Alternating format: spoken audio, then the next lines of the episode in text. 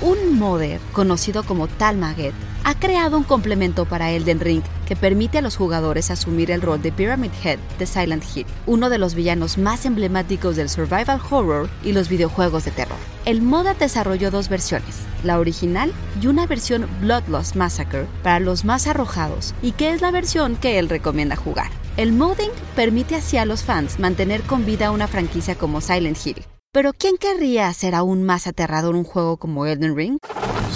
Institute.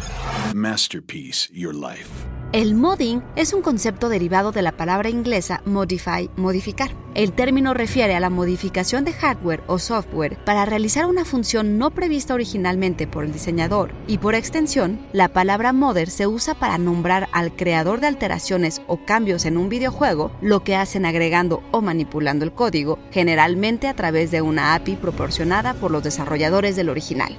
Si bien las mods para juegos suelen ser aditivas y agregan contenido o nuevas características a un juego, la revista PC Gamer publicaba hace algún tiempo sobre un mod que consistiría en eliminar a los antagonistas y los obstáculos del juego. Por ejemplo, la modificación que el desarrollador senior de software científico de la NASA, Paul Hugh, hizo del juego Alien Isolation. Hugh encontró una versión de este sin alien, que no eliminaba al alienígena, pero lo presentaba como un non-playable character, y decidió hacer un mod propio que hace que el alien ignore al personaje principal Amanda y permite así explorar la nave de una forma más agradable.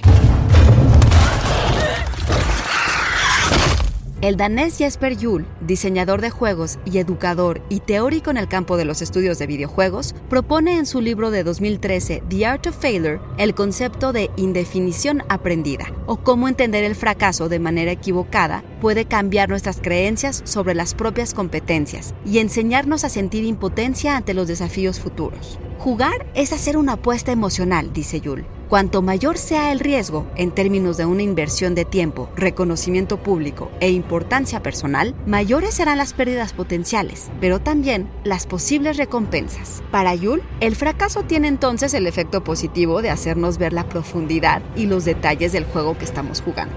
Y es que así es como los juegos nos ayudan a crecer. Terminamos cualquier juego basado en habilidades cambiados, más sabios y con nuevas habilidades. ¿Y ustedes no preferirían también enfrentar a esos monstruos? Guión Antonio Camarillo, con información de GameRant, la revista PC Gamer y el libro The Art of Failure de Jesper Juhl. Y grabando desde casa, Ana Goyenechea. Nos escuchamos en la próxima cápsula SAE.